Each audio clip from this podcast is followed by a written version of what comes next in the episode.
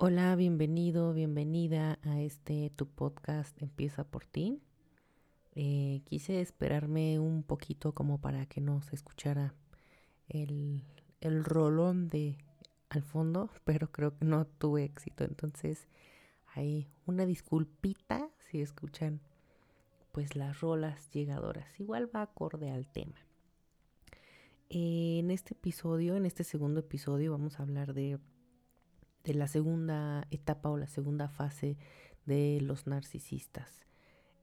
Se llama love bombing o en español bombardeo de amor. ¿Qué es el bombardeo de amor? Pues muy fácil. El momento en el que te quedas enganchadísimo de esta persona. El momento en el que hace absolutamente todo para poder engancharte este tipo de relaciones tiene algo en específico.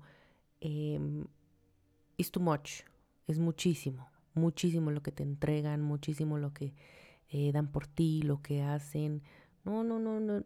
El mío era un, era un caballero. Eh, te subo los pies, te hago masaje, eh, te hago el desayuno. ahorita me acuerdo y me da risa, ¿no? Obviamente en su momento no me dio risa, me dolió mucho, pero, pero si haces como, o sea, me dijo mi, mi psicóloga, te van a empezar a caer varios veintes. Y efectivamente te caen muchísimos veintes de, ay, yo le creí y la luna de miel iba a ser en París, o sea, tipo, sí te creo porque pues me estás enseñando que tienes la capacidad de, pues de pagar y, o sea, ¿sabes? Como que sí te, te enganchan en, y la boda y, y no, yo veía mi historia soñada, o sea, lo que nunca había tenido. Y dije, ay, por fin me llegó el bueno, Jesús, muchas gracias. Y pues obviamente yo lo, lo presumía ahí con mis amigas.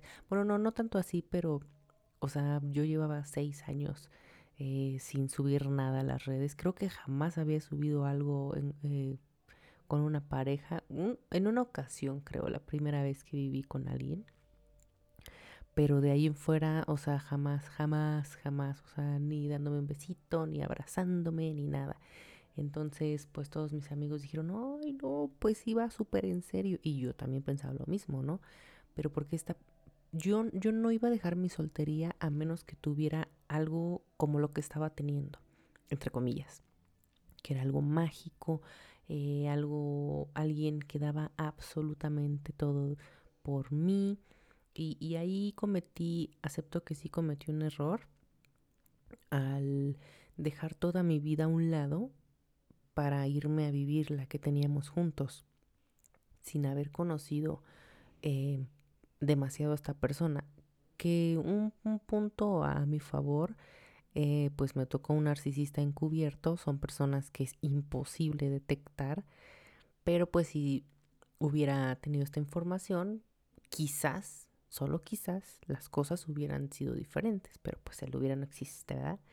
Solo existe de palabra y, y pues hay cosas que aprendí, gracias a ellas estoy regalándotelas, te estoy dando toda esta información como para que no tengas que calzonearla para aprender como presente aquí yo. Em, entonces, era, era tanto, era, era muchísimo, era, me desbordaba, o sea, el departamento que tú quieras, porque pues sí, eh, mi embarazo fue muy, muy pronto, pero con el tiempo y todo lo que estuve investigando, eso hasta lo hacen premeditado, o sea, ya cuando saben, porque sí me había dicho así como que pues vamos a vivir, a vivir juntos y dije, ay no, pues es muy pronto, entonces me estaba haciendo güey. Entonces, me imagino que esta persona se percató que me estaba haciendo bien güera con la, con la decisión y pues, pues dijo, pues hay que embarazarla, ¿no? Digo, luego no se hizo solo, pero em, este tipo de personas van dejando hijos eh, regados porque de esa forma amarran a, las madres eh, eh, como víctimas y no rompan ese, ese lazo porque para poderte deshacer de estas personas tienes que aplicar el contacto cero y con hijos es imposible aplicar el contacto cero. Eh, lo que se recomienda cuando tienes hijos es aplicar la ley de la piedra gris, de la cual hablaremos más, más adelante. Entonces, pues se agarran de eso. Ya ahorita meditándolo, haciendo el recuento de los daños y, y, todas las cosas que pude haber visto, pero son cosas que ves ya cuando estás fuera de, cuando estás dentro estás cegado por toda la magia, por todo el amor, por todo eh, las cenas, me hacía cenas románticas. No, yo, yo estaba que es el amor de mi vida, o sea, pero siempre hubo algo que no me checaba, o sea, yo decía, mm, mm, mm", o sea, sí, pero no, sí, pero no.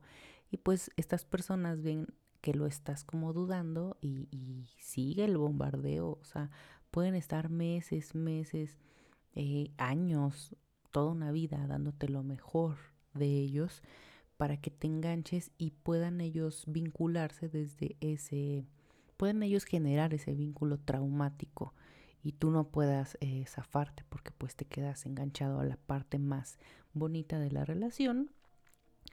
Em, entonces yo no me percaté, yo dije, ay, pues tiene un hijo y no lo ve tiene otros dos hijos y, y, o sea, en total tenía tres hijos, pero se separó, pero dije, bueno, duró tanto con esta persona, igual si es estable, no tenía mucho de separarse, entonces tampoco vi eso. Pero como son perfectos oradores, pues te convencen. No, que ya no había nada y bla, bla, bla, bla. Entonces caes porque pues dices, pues sí, o sea, se ve que esta persona, o sea, al momento de presentarte con eh, su familia, al momento de hacer todo mega público y, fotos y, todo lo que subía, dices, bueno, o sea, no le tiene miedo a nada, no le tiene miedo a que sepan las personas, a que sepa su ex, yo convivía con sus hijos, no tiene miedo a, pues que sepan de mí, ¿no? Entonces, pues yo soy la la oficial, se podría decir. Entonces, eso que hacen es como matar de celos a su expareja, o sea, para que vean que, que las reemplazaron súper rápido y pues me imagino que sí, sí funcionó porque pues sigue con ella, ¿no? Entonces, ay, ahorita lo digo riéndome, pero en serio, sí, sí fue too much en su momento para mí, como sea. Eh, son experiencia, es una experiencia que tú piensas eh, que jamás vas a volver a experimentar porque, como repito, es, es muy, muy, eh, es muchísimo, muchísimo lo que te dan. Y ahí se produce la famosa idealización. Eh, la persona cree que ha encontrado el verdadero amor, ya que te venden una imagen maravillosa, una relación que jamás has tenido el ejemplo pues se los acabo de dar, se produce la famosa feniletilamina.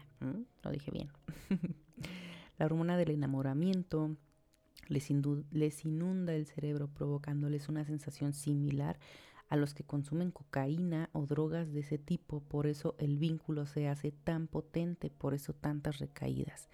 Se estima que las víctimas de los narcisistas encubiertos o narcisistas en general tienden, creo que es de los, no, nada más de los encubiertos, tienden a, a recaer, a tener 6 a 7 recaídas em, con, su, con su maltratador, porque te enganchas a lo que a, lo que era al principio. Yo tuve la fortuna de que no duró tanto. Yo tuve la fortuna de ya tener trabajada mi, mi autoestima, mi amor propio, me faltaba, por eso caí en esta relación. Eh, bueno, no, esa no es la, la, razón, fue porque fue un narcisista encubierto. Me faltaba un poquito, pero siempre tuve, siempre he tenido y me caracteriza esa fuerza de a la chingada y no me importa en qué situación me deje, yo le voy a echar eh, pelotas y voy a salir adelante. Confío muchísimo, muchísimo en mí. E inclusive esta persona me decía, es que confiar en, en uno mismo demasiado es malo. Y yo decía, no. O sea, sí ya había cosas como que empezábamos a, a, no coincidir en cuanto a pensamiento, pero pues ya después eh, el hacía otro comentario y hablábamos de otra cosa y pues yo hacía caso omiso a eso, ¿no? o sea, no, no sabía que estaba enfrente de un psicópata, de un monstruo, porque pues no, no lo sabía, ¿verdad? Entonces, em, se produce una tipo de adicción que va a la par con la adicción que tienes hacia las drogas. ¿Por qué? Porque al tú engancharte con lo bueno, con lo hermoso de la relación, no crees las, los bombardeos chiquitos que te están haciendo de alguna crítica o, o recuerdo que alguna vez yo dije, ay no, pues según eh, em, el aspecto de la persona, o sea, su cara, la forma de sus labios y demás, denotan si eres em, mentiroso. Yo, yo siempre me han gustado ese tipo de temas. Entonces, eh, yo le dije, según la forma de tu nariz es porque eres mentiroso. Pero pues yo molestándolo, ¿no? Y me, me dijo, quizás sí, quizás soy un mentiroso, que no le importa, que no, no le importa cómo lo hace. Algo así me dijo. Entonces yo me quedé así de, ¿what? Y me dijo, no es cierto. O sea, ese tipo de, de bromas pesadas, ese tipo de comentarios son, híjole, son unas red flags impresionantes, o sea, grandes, de alarma. Pero pues una toda mensita, mensada ahí de amor, pues dices, eh, no, no es nada.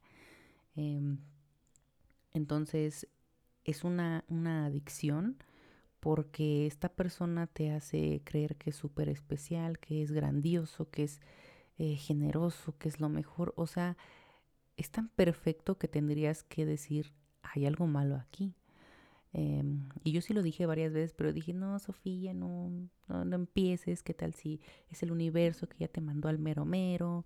Eh, tú estabas esperando a esta persona ya te la merecías. De hecho, todas las decisiones que tomé con él fue así como que, ay, pues ya me lo merezco, ya estuve seis años sin novio, este es el partidazo por el cual iba a dejar mi, mi soltería.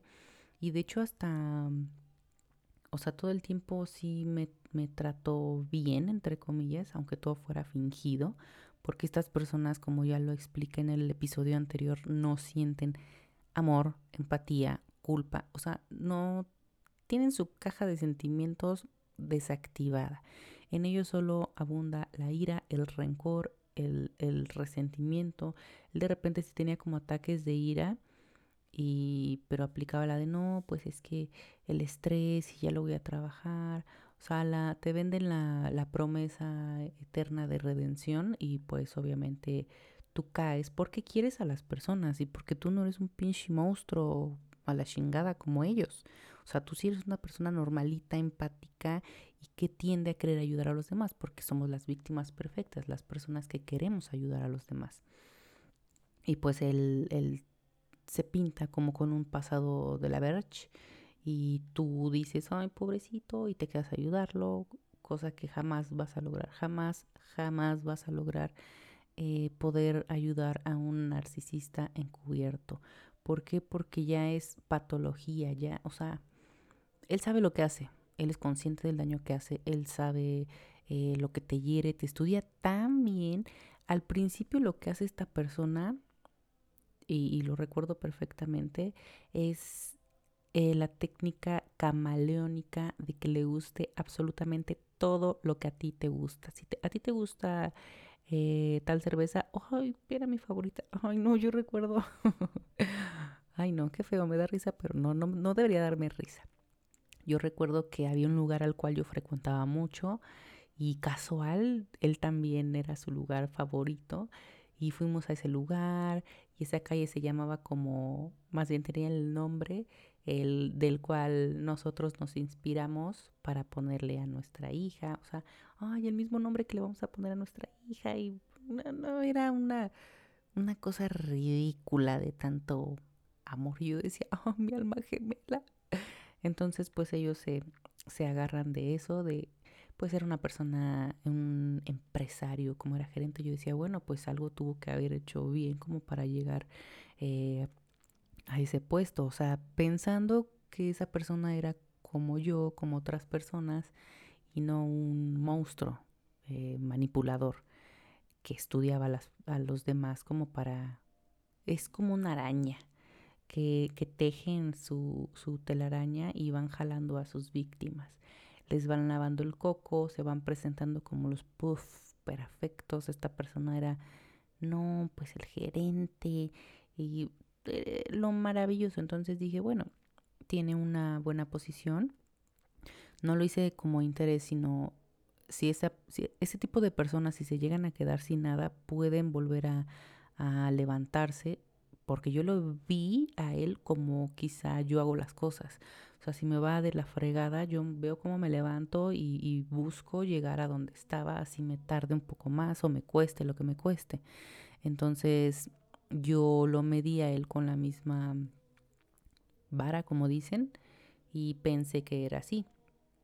Entonces, pues él tenía pensado eh, negocios y yo también. Yo, o sea, me encontró en la etapa de que yo estaba emprendiendo y toma, yo te presto lo que necesites. O sea, dije, wow, o sea, una atención personalizada que yo dije, vaya, vaya, aquí ya la armé.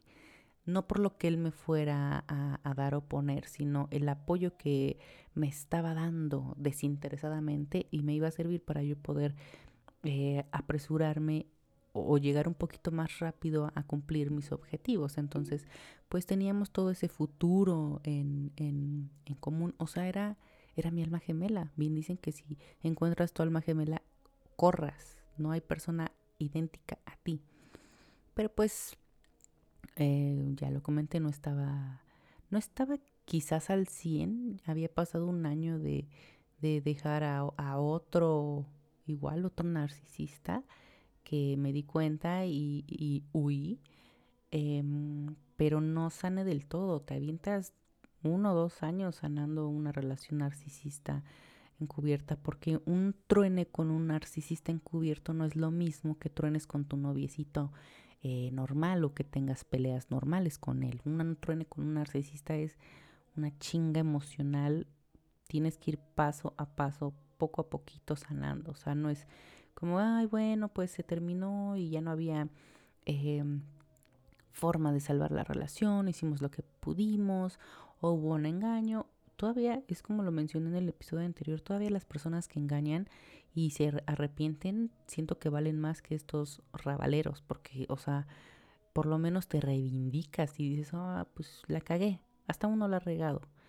Eh, y eso vale más a que estés frente a una eh, cucarachas sin sentimientos, porque eso es lo que son esas personas.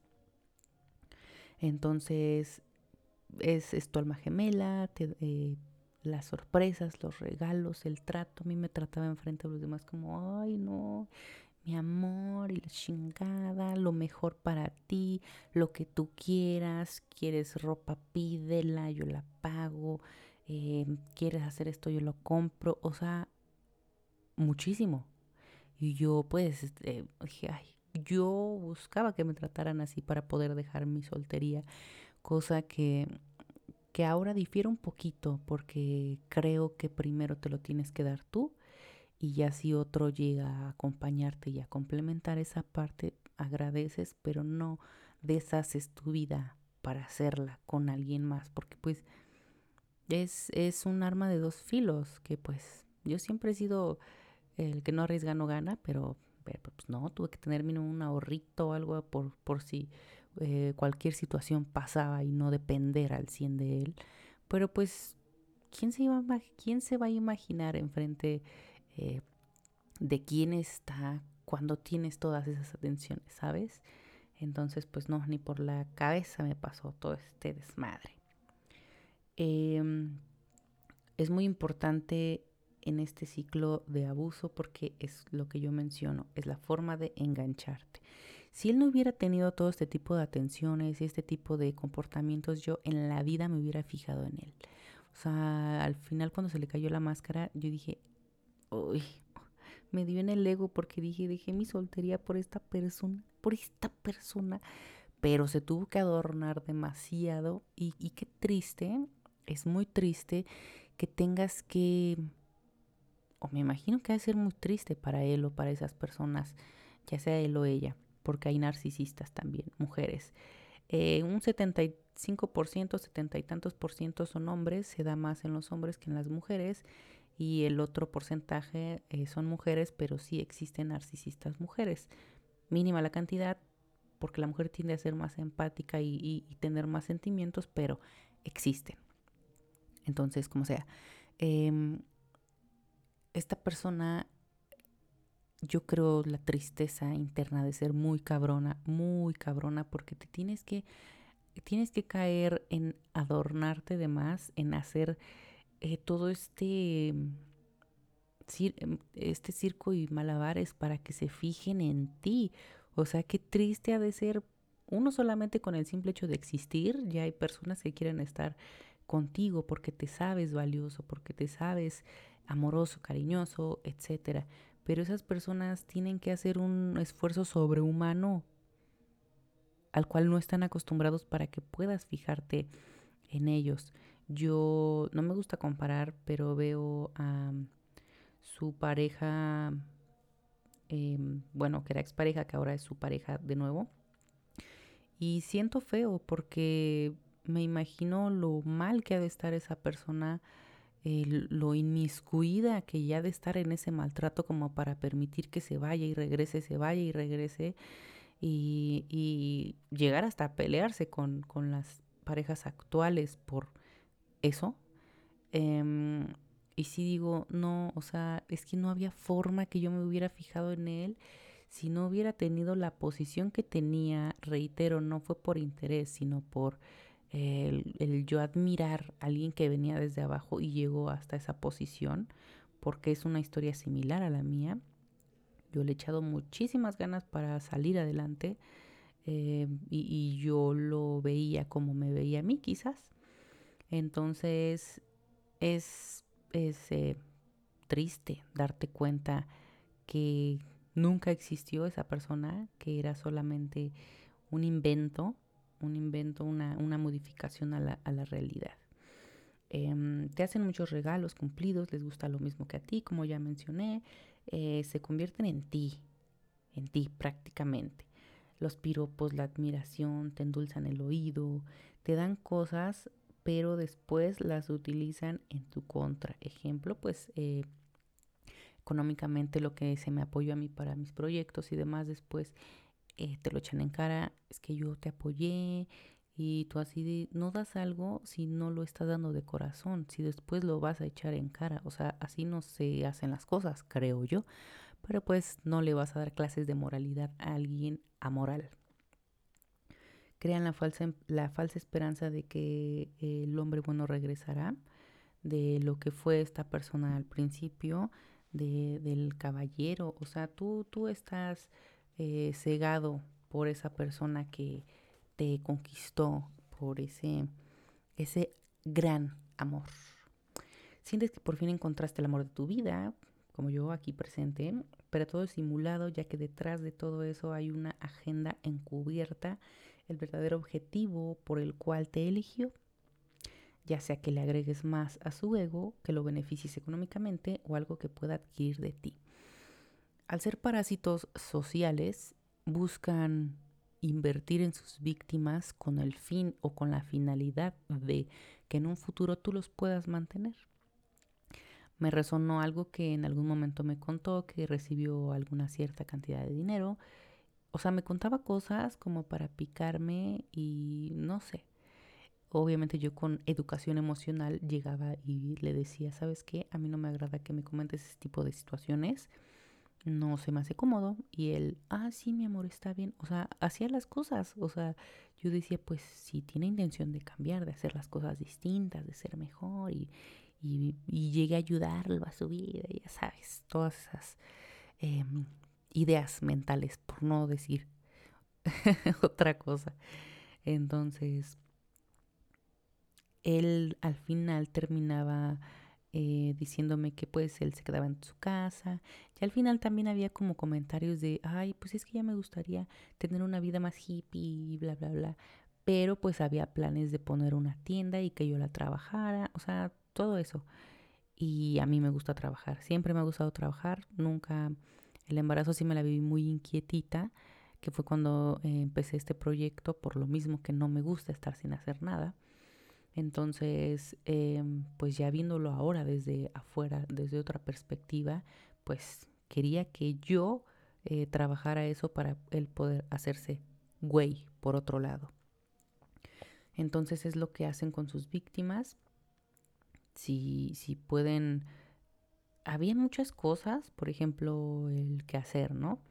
Yo decía, Ay, no me ayuda, no me ayuda para ni madres, pero le paga a alguien para que lo haga. Entonces yo decía, está la balanza. No le gusta, en general a los hombres, ya sea machismo, educación, no, no sé cuál sea, no a todos los hombres, em, no sé cuál sea la causa, pero pues no les gusta hacer qué hacer o tienden a ser más desordenados. Y yo decía, bueno, pues eh, es cosa de hombres, ya sabes, ya sabes, el machismo. Entonces le pagaba a alguien para que no se hiciera el qué hacer. Entonces yo decía, bueno, se compensa. No me ayuda, pero le paga a alguien. Pero pues desde ahí, eh, recuerdo mucho una vez que me fui unos dos, tres días con una de mis hermanas y regresé y la casa estaba igual de como la dejé y yo embarazada. Entonces yo decía, ¿qué, pasa aquí? Pero pues sí me dijo tipo, márcale a, la persona que lo hace y ya fueron, fueron a hacernos el, el que hacer. Pero esa vez sentí bien feo porque dije, o sea, ¿qué consideración tiene que yo estoy toda gorda, panzona de, de la nena? Y pues él, eh, pues le gustaba también la fiesta, aún, a un señor de treinta y tantos años la promesa eterna de él era que pues cuando naciera la niña ya se iba a, calmar y, ella venía a calmarlo y ya sabes, la belleza, la belleza.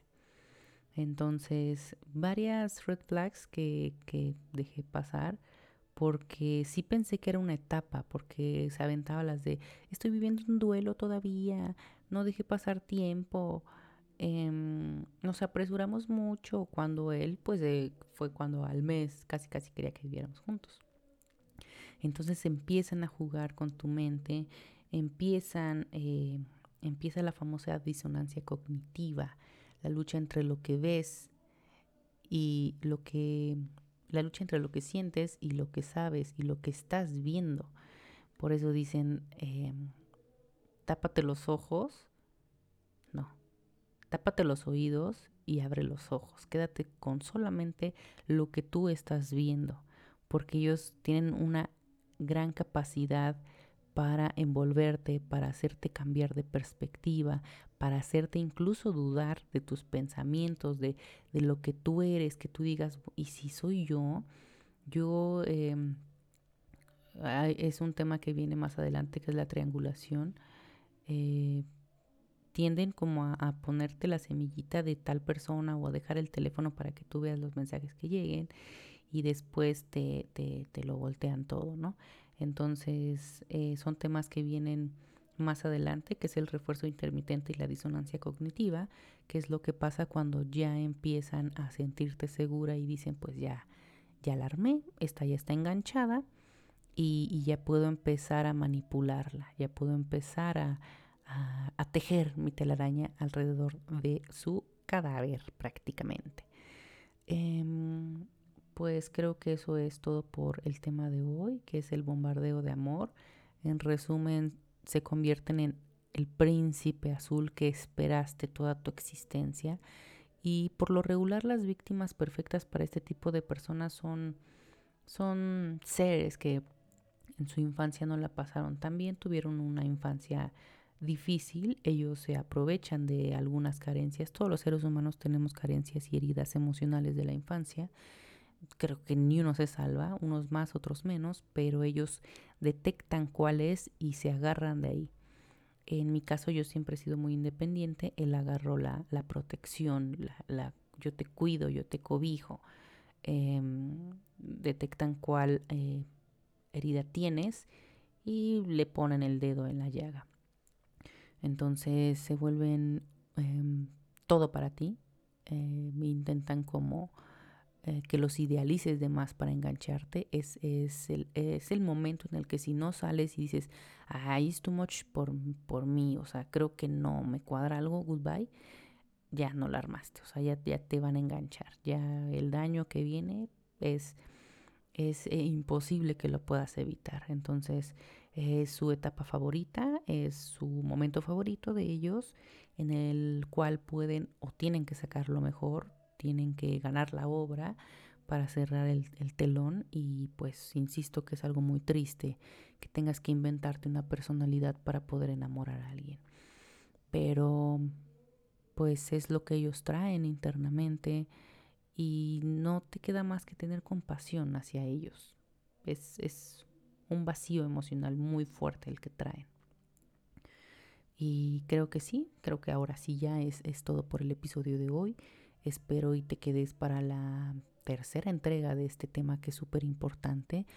Eh, que lo compartas con, con quien sea, ya sea si lo estás escuchando por morbo, por enterarte del chisme, eh, de lo que sea, el motivo por el cual estés aquí, creo que le puede servir a alguien, a tu vecino, a tu amigo, a tu primo, a alguien cercano que esté pasando por esto, porque creo que esas personas tendrían que ser castigadas ante la ley, pero pues no, no es así.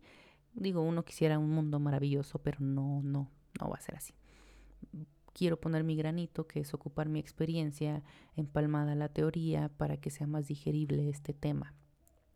Porque no es muy mencionado. Eh, te encuentras que es muy mencionado cuando buscas sobre el tema. El algoritmo hace que te lleguen eh, pues muchos videos, obviamente tienes que buscar fuentes creíbles, tienes que buscar eh, los mejores, las mejores fuentes acercarte a tu terapeuta para sanar. Yo no busco sanarte al 100, pero sí meterte esa semillita de, de, querer hacerlo. Y acérquense a profesionales. Yo no soy un profesional de la salud, simplemente me veo en la necesidad de apoyarte, de ayudarte, de... Yo siento que, que la labor eh, que tienen que hacer las personas no que tienen, sino que se les desarrolla a las personas que han pasado un abuso narcisista es esta. O sea, alertar a, las personas que estos monstruos existen, alertarlos de, de, que pues no todos son como nosotros, de que yo sí fui ingenua, si lo quieren, si lo quieres llamar así. Porque yo decía, ¿cómo es posible que alguien sea así? O sea, no creo, no creo. Y ellos se aprovechan de eso, de tu ingenuidad eh, y que pues no, no crees que existan personas así. Em, pensaba hacer este episodio un poquito más, más corto, pero pues no, ando inspirada en el tema, ando metida. Creo, creo que si yo no me hubiera instruido de este tema cuando tuvimos el, el rompimiento, que fue antes de, pues de mi parto, yo creo que sí hubiera, me hubiera costado muchísimo más. Ahorita ya van algunos meses, pero yo creo que no lo hubiera tomado de la forma que lo tomé. Pero como eh, en el embarazo tuve terapia, o siempre he estado como la mano de terapias, eh, de, de leer, de sanarme, entonces pude, pude detectar lo que estaba pasando eh, desde que me levantaba hasta que me dormía, viendo videos, videos, videos, videos, leyendo. Una cosa es la teoría y otra cosa es eh, ya cuando lo empalmas a lo que está pasando. Em, tuve mucha teoría, pero también dije, pues me tengo que sentar a que pase la tormenta y es, es en lo que estoy. Esto me está ayudando a sanar, a, a contarlo, a entender lo que me pasó. Estoy entendiendo la situación Em, no culpándome porque hay personas que te tienes que alejar de las personas que no saben del tema porque te van a decir la típica, ay, pues es que tú lo hiciste muy rápido o ay, es que nosotros nos dimos cuenta desde un principio, o sea, esa gente a la chingada porque ya suficiente tienes con, con darte cuenta de, de lo atroz que puede llegar a ser el ser humano consciente del daño que está haciendo como para tolerar ese tipo de comentarios. Entonces, yo lo que hago, o sea, inclusive he bloqueado a personas y evita darle explicaciones a todos de lo que sucedió. Si quieren, yo casi casi les aplico, si quieren eh, saber lo que pasó, si quieren asesorarse del tema, escuchen mi podcast. Me hago promoción porque pues es desgastante tratar de, convencer a las personas por lo mismo, porque no existe eh, tanto acercamiento a este tema. Em, espero que estés en las próximas entregas para que te instruyas acerca de los narcisistas encubiertos con base a mi experiencia y lo puedas compartir a quien más le pueda ayudar. En todas mis redes sociales estoy como Sofía Escobar. Eh, puedes ver los videos también. Si no, pues nada más escucharme. Agradezco tu tiempo y nos vemos y nos escuchamos en el siguiente episodio. Goodbye.